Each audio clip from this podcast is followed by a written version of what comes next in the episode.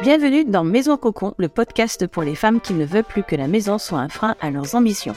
Je suis Isabelle Mandrea Condomine et ensemble, on explore comment mettre en place une organisation adaptée à son style de vie et qui ne repose pas uniquement sur ses épaules. Seul ou avec des invités, j'ouvre des pistes de réflexion, je donne des outils pour transformer son logement en cocon, ressourçant, résilient et qui soit un véritable tremplin pour passer à une autre étape de sa vie. Bref, pour se créer son art de vivre à soi, plus libérateur, plus féministe aussi et terriblement plus enthousiasmant. Hello, hello, j'espère que vous allez bien. J'enregistre cet épisode au mois de mars 2023. Le soleil est revenu. Bon d'accord, j'habite dans le sud de la France, donc il n'est jamais vraiment parti. Hélas, on aimerait bien un peu de pluie. N'empêche que les températures remontent, donc on peut réouvrir les fenêtres, et c'est souvent là qu'arrive le fameux ménage de printemps. Alors non, je ne vais pas parler de ménage, mais de désencombrement, parce que c'est un de mes sujets de prédilection déjà, et que la période s'y prête beaucoup. En effet, avant de faire un grand ménage pour rendre tout bout tout propre, c'est aussi le bon moment pour faire le tri dans les placards et les autres pièces de la maison. Alors, pourquoi la période s'y prête-t-elle particulièrement?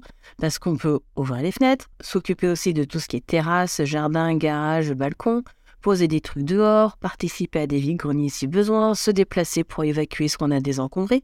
Ben, tout ça, c'est plus facile quand il commence à faire beau que quand il fait froid, n'est-ce pas? Et sur un aspect plus psychologique aussi, c'est une action et un temps qui marquent le renouvellement. Et je trouve que c'est beaucoup plus marqué là qu'en début d'année avec les résolutions du Nouvel An. Le printemps, c'est vraiment là qu'on va mettre en place les choses, qu'on va passer à l'action sur un nouveau projet, démarrer, parce que le temps est plus clément et que ça nous donne une nouvelle liberté de mouvement. C'est d'ailleurs pour ça, petit aparté, que euh, mon atelier sortilège de désencombrement va bientôt ressortir. Oui, oui, oui, et j'ai hâte. Donc je t'invite à t'inscrire dès aujourd'hui sur la liste d'attente pour être tenu au courant de la date. C'est tout dans les notes de l'épisode. Mais pour l'heure, je veux qu'on revienne sur trois gros pièges auxquels on peut être confronté quand on est dans cette phase de désencombrement de la maison. Alors ce sont les trois plus importants qui reviennent régulièrement et auxquels j'ai été moi-même confronté et je suis passé à travers, mais aussi bah, des gens que je vois dans mes ateliers ou en accompagnement. Alors le premier piège, c'est de ne pas arriver à se décider. Alors certes, on peut parfois tous avoir du mal à se séparer de tel ou tel objet, de ne pas savoir s'il faut le garder ou pas. Mais le piège, c'est quand ça arrive pour quasiment chaque objet quand à chaque fois on reste coincé devant et que ça tournicote dans tous les sens dans sa tête. Si tu répètes ce schéma plusieurs fois d'affilée, tu peux vite tomber dans une espèce de vide de pensée où bah oh là là, tu sais plus quoi faire et à mesure que le temps passe, tu fatigues, tu n'y arrives, tu arrives encore moins et ça peut même finir par des bah comment faire ça? Ça me fatigue, je suis pas obligé de choisir, voire à te culpabiliser. Oh là là, j'ai fait ça en une heure, je finirai jamais. Bref, bonjour le coup moral. Si tu t'es déjà retrouvé dans cette situation, voici quelques questions à te poser pour t'aider.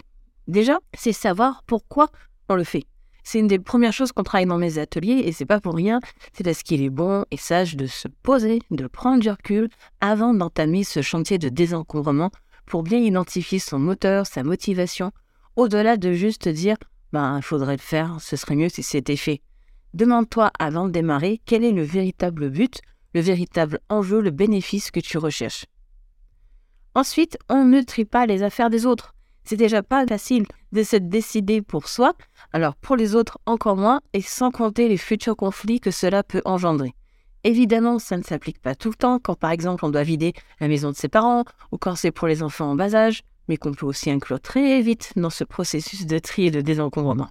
Et ensuite, toujours, on se pose les bonnes questions. Le but, là, c'est d'éviter les au. Et ça peut toujours servir.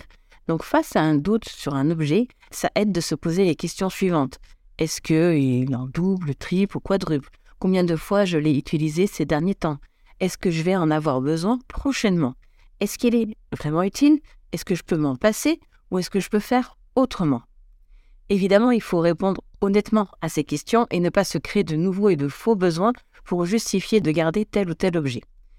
J'ai créé justement d'ailleurs un petit bonus spécial euh, séance de désencombrement. Je mets le lien dans les notes de l'épisode. Ça s'appelle le petit grimoire du désencombrement.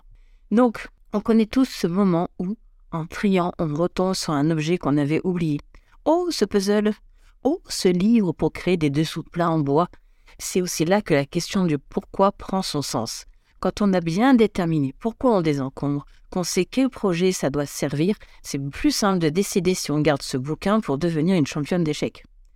Et ça marche aussi avec les dossiers sur son ordi, sur les enregistrements euh, sur les réseaux sociaux et même les paniers de magasins en ligne. Ensuite, on s'impose des limites de temps dans la décision. On se donne 15-30 secondes pour décider, une minute grand max, ça devient un challenge et cela exerce notre cerveau aussi à prendre des décisions plus rapidement. Si c'est pas un oui dans les 15-30 secondes, on ne garde pas. Et si vraiment c'est trop compliqué encore pour toi, si c'est pas un oui dans les 15 secondes mais que tu hésites à t'en débarrasser, tu mets l'objet de côté et à la fin de la session, et pas dans un mot à la fin de la session de tri, tu refais une passe avec le même challenge de temps. D'avoir fait autre chose entre-temps, d'avoir décidé sur d'autres objets, donc d'avoir plus de recul, tu verras que ça te permet d'être plus pertinente encore sur ta décision. Le deuxième gros piège, c'est de ne pas aller jusqu'au bout. Alors, on s'est déjà bien essoufflé à trier aussi bien physiquement que mentalement. On s'est donné à fond, mais là il est midi, on a faim, on doit aller chercher les enfants à l'école ou que sais-je, donc on arrête la séance de tri et la vie continue. Et on se retrouve avec des petites choses de partout qu'il faut continuer à trier, plein d'objets pour lesquels on n'a pas tout à fait décidé si on donne, si on vend, si on recycle. Bref, on a plein de petites choses qui traînent parce qu'on n'a pas fini le cycle complet. Et quand on va retrouver du temps, ou quand on va arriver sur une période qu'on s'était fixée pour désencombrer, il y a de fortes chances qu'on n'ait pas envie de retourner sur cette ancienne zone. Là, on se sent plutôt motivé pour la nouveauté sur une autre zone de la maison. Donc on se dit que ce tas d'objets, ces poubelles et compagnie de la dernière fois, on va le faire à la fin de cette deuxième séance en même temps. Tu sens arriver là le piège? Tu, sens que quand, dans ce que je dis là, quel est le potentiel pour que ça s'accumule encore une nouvelle fois? C'est assez puissant dans ce cercle-là. C'est bizarre, on voit toujours bien quand c'est visualisé, parce que justement on est en recul, mais rarement quand on est en plein dedans. C'est comme ça qu'on se retrouve avec des tas d'objets issus de différentes phases de désencombrement qui vont s'entasser dans un coin, s'accumuler un petit peu à différents endroits de la maison, et au final augmenter le bazar et nous donner ce sentiment que c'est sans fin, qu'on va pas y arriver. Sans parler de certaines remarques complètement déplacées d'autres habitants de la maison. Ben, je croyais que tu faisais de la place et c'est encore plus le bazar. Le truc qui met bien en rogne. Bref, envoie René Boulet et suis ses petits conseils. Primo, on évite de faire du tri par-ci, par-là, au petit bonheur la chance, en pensant qu'on désencombre vraiment ainsi. Le tri, c'est indispensable, ça fait partie du désencombrement, mais ce n'est pas la seule chose. Donc on prend le temps, et je préconise de se caler des séances, vraiment des séances de désencombrement, c'est-à-dire un temps défini et bloqué dans ton agenda. Un temps qui ne coïncide pas avec d'autres impératifs comme de surveiller ses enfants. René n'a qu'à les gérer puisqu'il est si fort. Combien de temps? Ça va dépendre de la zone choisie, de ta vélocité, de ton envie et de tes possibilités d'horaire. Tu peux commencer par une séance d'une heure et demie ou d'une heure sur une première zone. Ensuite, une séance, ça se découpe en différentes étapes. Je t'ai mis d'ailleurs le petit checklist dans, le bonus. Et dans la séance, on inclut, on inclut pardon, la partie débarrassage. Quand je dis inclus, c'est par exemple se mettre un timer à 15 minutes de la fin de séance. Quand il s'active, hop, on passe du tri au débarrassage. On met euh, ben, ce qu'on jette à la poubelle, on rassemble ce qui va être recyclé et on le pose à tel endroit là où c'est adéquat. Ce qui va être donné à des assauts ou déposé en déchetterie va directement dans le coffre de la voiture. On prend rendez-vous directement avec les encombrants si besoin. On poste tout de suite sur les applis de dons ou de vente, etc. Et si tu as trop de choses à vendre, déjà c'est le moment de se poser la question si ça vaut le coup. Si c'est vraiment de valeur, ok. Si c'est juste pour récupérer 3 euros et passer une heure entre les photos, le texte, la négociation, trouver un emballage, emballer, imprimer, aller déposer le colis, bah, ça encombre aussi un petit peu trop ton horaire. Donc cette phase de débarrassage fait partie intégrante du désencombrement, autant que le travail en amont sur le pourquoi on le fait ou que le tri en lui-même.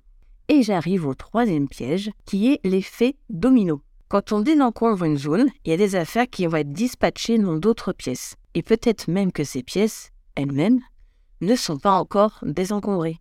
Et cela donne aussi le sentiment de remettre encore plus de chaos dans le chaos, ou de, entre guillemets, déranger une pièce qui était pas trop mal jusque-là. Premièrement, je le redis, vous êtes dans une phase temporaire de désencombrement, donc c'est normal d'avoir une période un peu de chaos. C'est bien pour ça aussi qu'il faut décider d'une période de désencombrement pour sa maison plutôt que le faire à la va-vite de temps en temps et de se retrouver à l'étaler ad vitam aeternam.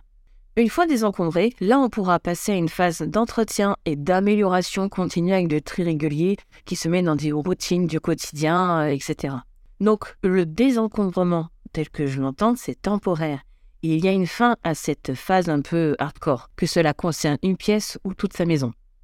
Alors quitte remplacer certaines activités pas essentielles par des séances de désencombrement pendant cette période, c'est aussi pour ça qu'il est important de savoir pourquoi vous le faites et que ce soit un moment adéquat et aussi d'impliquer votre entourage du mieux possible pour vous. Car oui, c'est l'affaire de tous.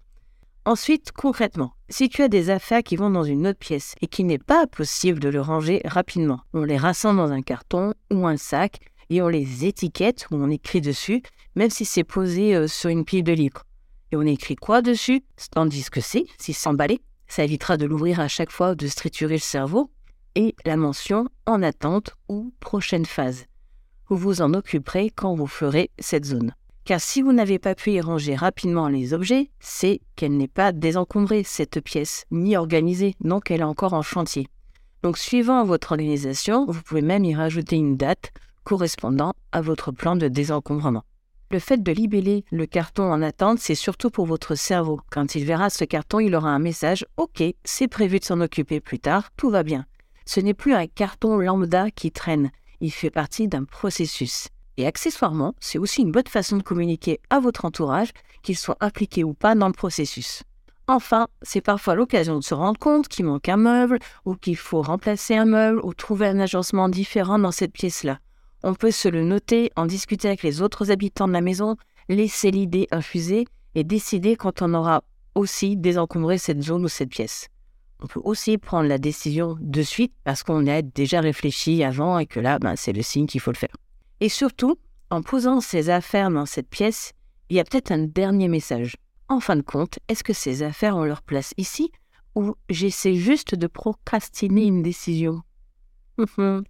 Et enfin, je terminerai avec le piège boomerang du désencombrement Oh, j'ai plus de place. Oh, je vais pouvoir acheter plein de choses. Chic, maintenant j'ai la place pour ce nouveau robot ménager trop stylé, trop sympa pour me faire des pâtes moi-même deux fois dans l'année. Tu vois ce que je veux dire? Tu t'es coltiné ce désencombrement, c'est pas pour recommencer dans un an à l'identique. Donc oui, dès maintenant, on réfléchit un peu plus à ce qu'on fait rentrer dans notre maison. Et si cet épisode a titillé ton envie de passer en mode désencombrement pour te réapproprier ton chez-toi mieux respirer et enfin te libérer d'un poids pour passer à une prochaine étape de ta vie, alors tu peux t'inscrire pour aller à la prochaine session de mon atelier Sortilège de désencombrement qui va réouvrir ses portes très bientôt. Ou peut-être que c'est déjà le cas au moment où tu écoutes cet épisode. Tu trouveras toutes les infos dans les notes de l'épisode ainsi que mon nouveau bonus avec la checklist d'une séance de désencombrement efficace ainsi qu'un petit jeu pour commencer à passer à l'action, se célébrer et avec toute la famille. Voilà, je te souhaite de profiter de ce printemps et je te dis à très vite. Si tu entends ce message, c'est que tu as écouté cet épisode jusqu'au bout. Et pour ça, un grand merci du fond du cœur. Il ne te reste plus qu'à me partager autour de toi. Si tu souhaites me poser des questions sur le sujet ou simplement suivre mes projets, je t'invite à me rejoindre sur Instagram et LinkedIn. Les liens sont dans les notes de l'épisode. J'y répondrai avec grand plaisir. N'hésite pas également à me dire quel sujet tu aimerais que j'aborde dans les prochains épisodes.